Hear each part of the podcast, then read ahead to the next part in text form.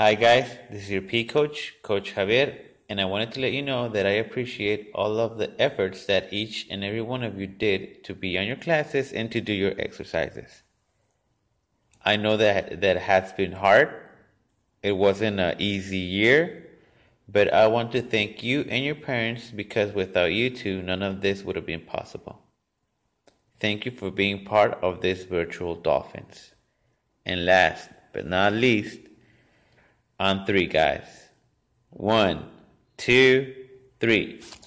Dolphins.